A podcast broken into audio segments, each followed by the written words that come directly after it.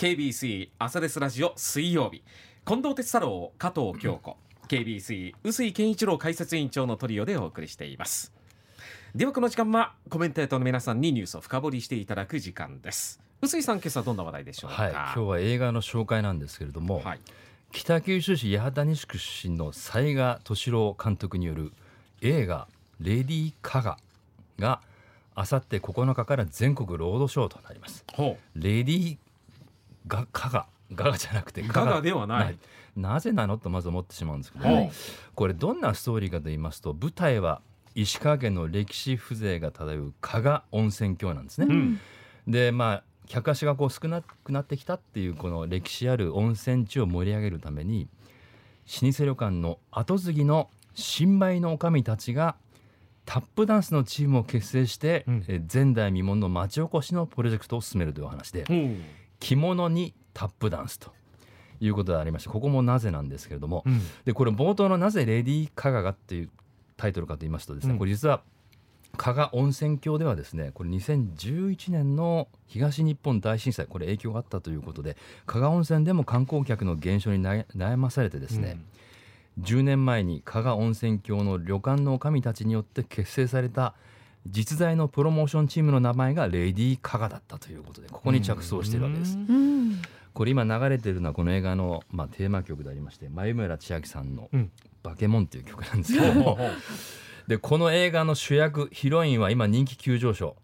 もう乗ってますね小芝風花さん。はい。私は作品見たんですけども小芝さんっていうのは本当こう実力派。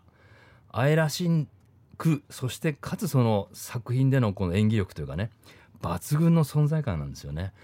であの私去年テレビ朝日系列で放送されましたドラマ「波を聞いてくれ」というねラジオの DJ 役の役柄、うんこれが印象が素晴らしかったんですけれども、うん本当にこれにもつながるような演技をなさってます。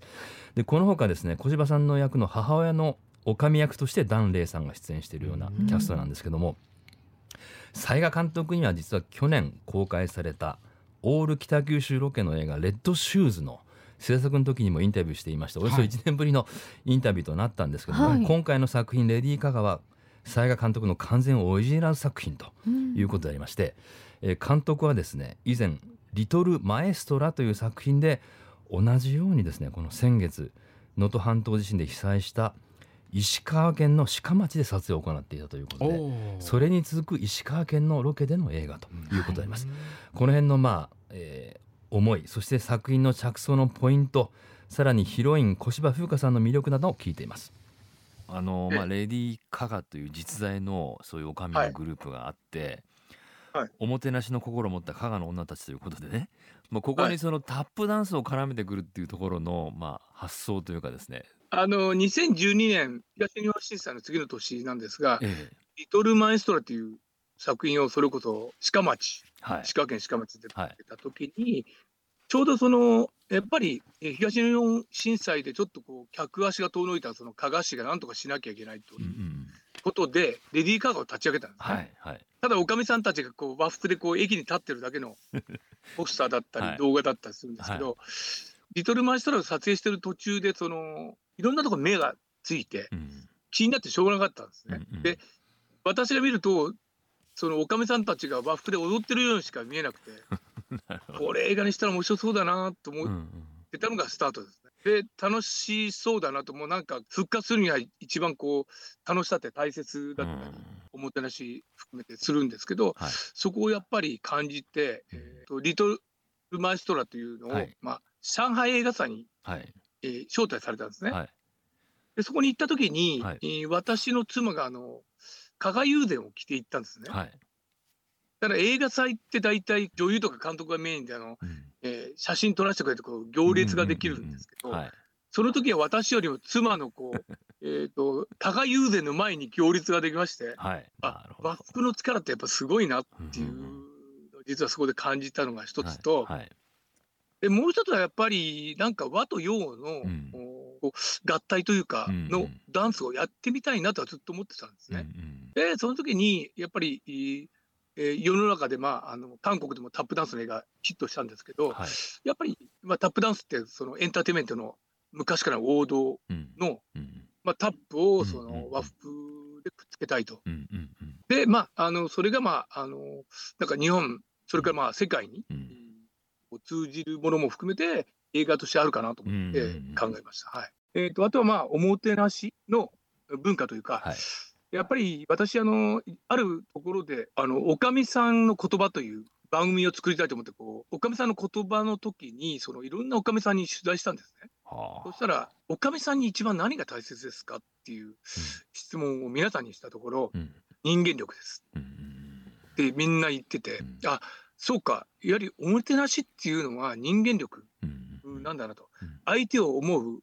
心、うん。それから相手をこう理解する心とか、それに対してどういうふうにすればいいかみたいなところは、本当に人間力にうん。寄ってくる。うん。でそこを、まあ、今回の作品でいうと、まあ、あのタップに、えー和服もあるんですけど、うんえーおかみさんたちのそのおもてなしという、うん。日本人が使うおもてなしという言葉は、えー一体何なのかっていうとこも私の中で、えーちょっとこう表現してみたいなと。うんうんタップダンスこれ出演者の方が本当大変だったでしょ、今回その小芝風花さんはい。まあ、すごく今忙しい方で,、はい。でまあ、その中でスタートしたんですけどあので秀坊さんという、はい。あの座頭市のはい。タップをややられた方にちょっとお願いをして、はい。えースタートしたんですけどその、えー秀坊さん曰く、まあ他の役者さんたちもいっぱいタップを習いに来てるんですけど、うんある役者さんが6ヶ月かかったのはその小芝さんは1週間でマスターしてしまったっていう。はあ。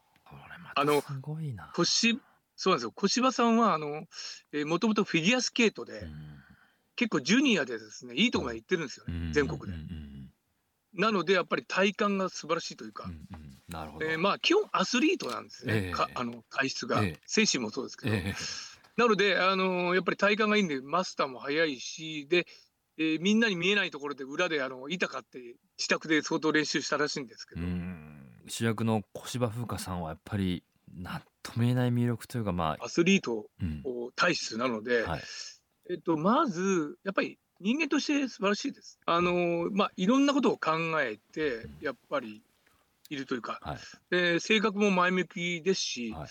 やっぱりその勘もいいんですよね。うんうんうん。あのこのシーンをこうしたいっていう思いで伝えると分かりましたって。はい。で大体そこがそんなに大きくずれることはなく、やっはいぱその辺の頭の良さとか顔の良さっていうかはい。あってそれでまあアスリートなのでまあ芝居のキレもいいみたいなところあって、うんうんうん。監督にとってはまあ素晴らしい女優さんじゃないですか。はい、という雑賀監督のね、うん。お話ですけどもね。はいであのまあ、レディー・カガーはですねこれい石川県で1か月弱のロケを行って撮影が行われたということなんですけども、まあ、これがまあ1年半前ぐらいということですがやはりまあ先月起きました。今も大変な今日ニュースとしてもお伝えしましたけども能登半島地震が起きた後にこの公開されるという意味をあの聞かないわけにはいきませんでした。引き続き監督の話を聞いていただきます。まあ、今回の映画に関しても、はいまあ、コロナのまだ終わってない時うんうん。1年半前に撮影しはい。てたんですね。はい。でその中でコロナでみんなまあね結構疲れていてコロナ疲れをしている中で、はい。えー私の中ではもうあの上映した時ははい。コロナが終わっているだろうと。はい。いうことで、まあセリフにももうコロナなんとか乗り越えたよっていうセリフも入っている。うん。ぐらい、はい。それからまああのいろんな災害を乗り越えてきたから今回も乗り越えられるみたいなセリフがあるんですね、はいはい。それはまあやっぱり撮影するとこからまあ先は分からないけどまあこうなってほしい。もしくはこうなっているだろうっていう私のちょっと思いでこう、うんうん。はい。そういうセリフも入れつつ、はい。という気持ちで作ってたんですね。コロナは明けたんですが、はい。まあ想定もしない。はい。あー結果その、えーこういう石川えっ、と能登、えー半島震災、が起きてしまったんですが、うんえーだだからこそこの作品を、うん。まああの石川県の方たちにぜひ見てもらって元気になってほしいのとそれからあの全国の皆さんもやっぱり、あのこの作品を見てですね、うん。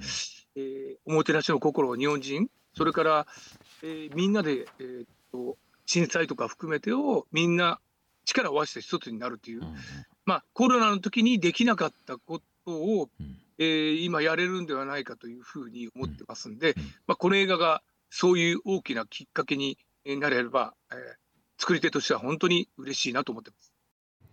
はい、うん。以上雑賀敏郎監督のお話ですけどね、うん。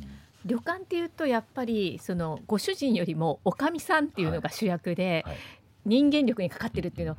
あ小芝風花さんならうまくこう表現するだろうなって思うようなぴったりな配役ですよね。そうですね。そこに向けてねもがき苦しむ姿っていうのがあるんですけども、はい。その完成形がお母さんなんですね。檀れいさんですよ、はい。このコントラストがまた見事なもんで面白いですよ。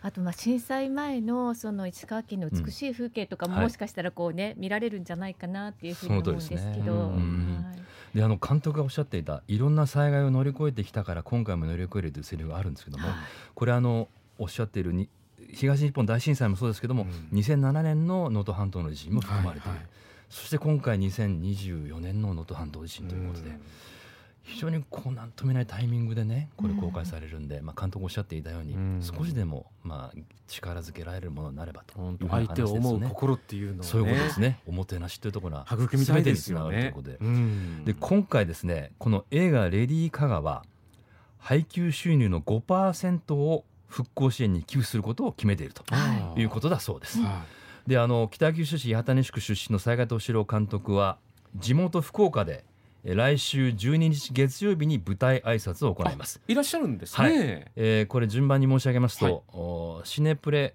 シネプレックス小倉の午前9時半からの上映の前ユナイテッドシネマ仲間の10時からの上映の後そして、えーユナイテッドシネマキャナルシティ13の午後1時半からの上映の後ということで3公演で舞台挨拶をなさりますんで、はい。ぜひ来ていただければなと思います。はい